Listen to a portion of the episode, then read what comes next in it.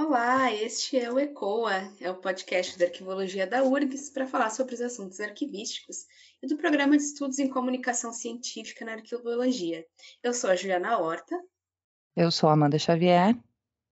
E eu sou a Kátia Celestre. Juntas iremos mediar esse terceiro episódio da segunda temporada do Ilumier, um projeto que traz para o podcast a arquivologia através de filmes, seriados e documentários. E se você, nosso ouvinte, tiver algum filme, documentário ou série que você queira nos sugerir para analisar aqui no Ilumier, encaminhe suas indicações pelas nossas redes sociais. E no episódio de hoje é sobre arquivos futuristas. Arquivos que nos filmes e desenhos parecem ser do futuro, mas será que são tão do futuro assim? Lembro-me de assistir Os Jetsons, uma animação do Hanna-Barbera da década de 60, que tinha o pai da família Jetson conversando com seu chefe por videochamada. Eu achava aquilo sensacional na época. Claro que agora, com webcam em todo smartphone e notebook, essa não é mais tão algo tão surreal como na época que os Jetsons passavam na TV. Outro fato que não é novidade é que as produções cinematográficas com certeza se inspiram nas nossas relações sociais e nas necessidades que derivam das interações humanas. Mas, para não ser tão abstrato, nossa análise de hoje se fundamentará nas seguintes obras: o filme Minority Reporter, A Nova Lei, de 2002, o filme Violação de Privacidade, de 2004, o drama romântico Hair, de 2014, e para completar as produções ficcionais, não poderia faltar então a série Black Mirror, especialmente o episódio Toda a Sua História.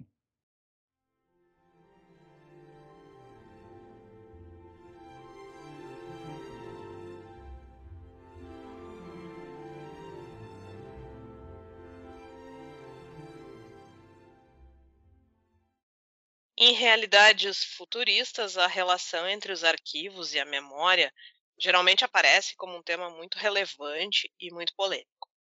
Os arquivos, como lugares de memória, refletem uma sociedade na qual eles estão inseridos. Eles uh, são capazes de materializar a memória no processo de custódia de fontes primárias de informação, ou seja, os documentos.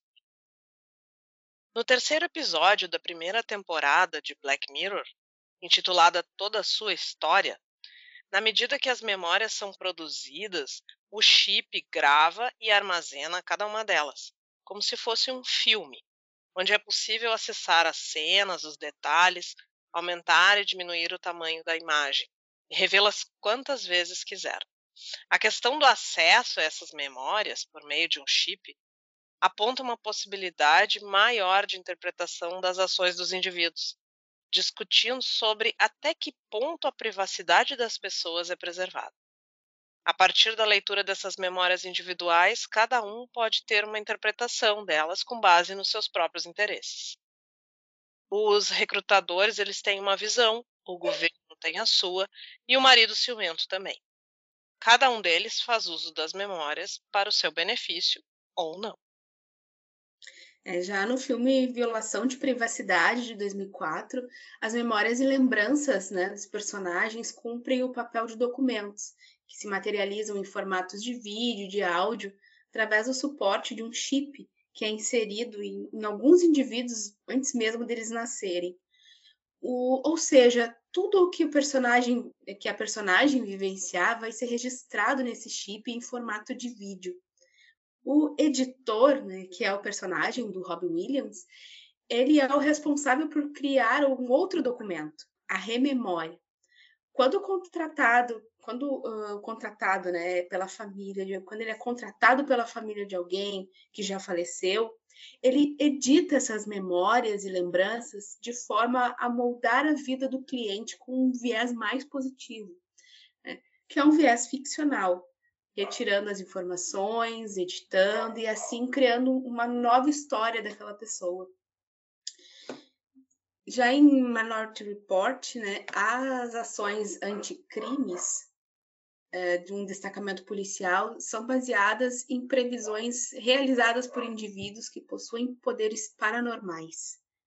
Esses indivíduos eles são capazes de apontar as infrações de possíveis criminosos e assim promoverem a prisão do, de, dessas pessoas, evitando então que o crime se concretize. É importante atentarmos para a relação que existe do registro dessas memórias com o direito ao esquecimento.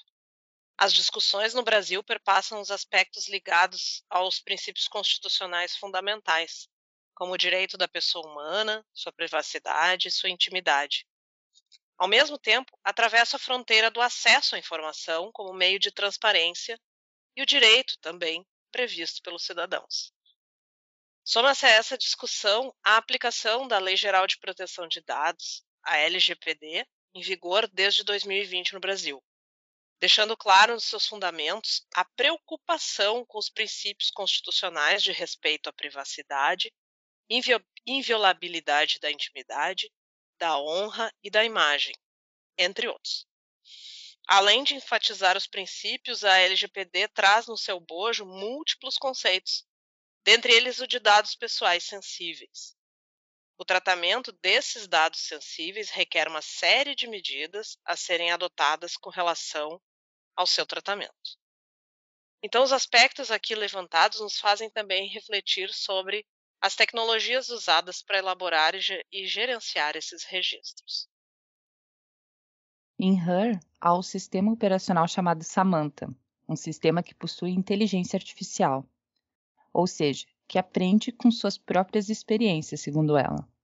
A capacidade de processamento, como quando ela lê um livro em um décimo de segundo, e a infinidade de aplicações e ferramentas, como agenda, revisor, buscador, de um sistema operacional, um SEO, são características bem exploradas neste filme e que acusam o porquê de sua ascensão enquanto tecnologia.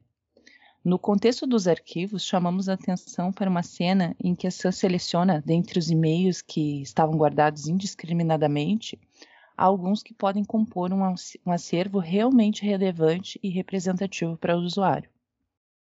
Neste momento, muitas dúvidas emergem. Será que a equipe formulou o SEO, inclui, uh, que formulou né, esse SEO, incluiu em seu escopo elementos suficientes para que ela realizasse essa classificação e avaliação dos documentos de uma forma adequada? Será que o, ao acompanhamento e revisão deste trabalho, será que houve um devido registro sobre o que foi eliminado? Se foi ou não, está lançado o desafio de conciliar os fundamentos da arquivologia com as mais recentes tecnologias. Já imaginou alimentar um SEO de forma que ele realizasse a classificação de todos os seus documentos arquivísticos digitais, te permitindo localizar rapidamente qualquer documento no arquivo digital? E que, além disso, o SEO analisaria a temporalidade dos documentos de forma a automatizar o processo de destinação? Aparentemente, é o que a Sam sabia ou aprendeu a realizar nesta cena. Um trabalho que é praticamente manual sendo feito de forma automatizada. E o profissional arquivista uh, entra como um idealizador, o projetador, o analista, o revisor deste trabalho. Parece um papo futurista, mas não é. São debates bem atuais, tanto quando falamos que os arquivos refletem a sociedade e se a sociedade vive o digital, seus arquivos também o serão e o farão dessa forma, quanto na preocupação do aperfeiçoamento profissional diante deste cenário de transformação digital, desde a atualização constante dos planos curriculares dos cursos de arquivologia, até mesmo a reivindicação dos arquivistas por um conselho que lhe garanta uma educação continuada. Outro trecho de Her que está relacionado aos arquivos é presente bem no início da trama, é quando somos apresentados a profissão do Theodore.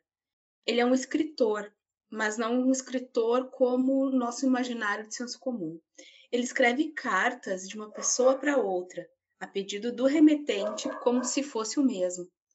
Para aproximar e contextualizar a escrita, conforme a realidade vivenciada por aquelas pessoas, ele utiliza os arquivos pessoais dos pseudo-redatores. O Theo fala em voz alta, enquanto o sistema vai escrevendo com a caligrafia desse pseudo-redator. Interessante como de um conjunto de dados podemos constituir informações e que, quando cruzadas, elas podem ganhar vida, arrancar suspiros e até mesmo despertar emoções. Essa interação que acontece entre humanidades e o digital é objeto de pesquisa de uma disciplina chamada Humanidades Digitais, que é justamente voltada para a, in a intersecção da computação e das tecnologias digitais e as disciplinas das humanidades, das relações humanas. Em Minority Report, os arquivos de vídeo produzidos pelos precogs não são literais. É necessário que os policiais façam uma análise de cada parte do documento, identificando detalhes que os levem a identificar o local, o horário e os indivíduos envolvidos no futuro crime. Essa narrativa futurista, todos os arquivos são em imagens, independente do formato ou do suporte. Os suportes nesse filme se assemelham muito a disquetes, talvez pelo período em que o filme foi produzido, que foi no início dos anos 2000. Podemos observar uma trajetória acelerada dos suportes informacionais, desde a sua ascensão até a sua queda. Os disquetes que serviram como armazenamento das informações dos precogs, hoje em dia talvez já não nos permitam mais a recuperação da informação que estava ali.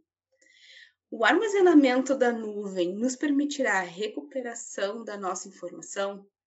Será que a nuvem é o nosso, nosso suporte final? Cabe lembrar que a nuvem não é uma entidade abstrata.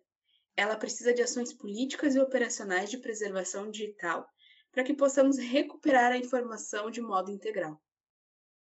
Com essa reflexão sobre os arquivos futuristas, vamos nos aproximando do fim desse episódio.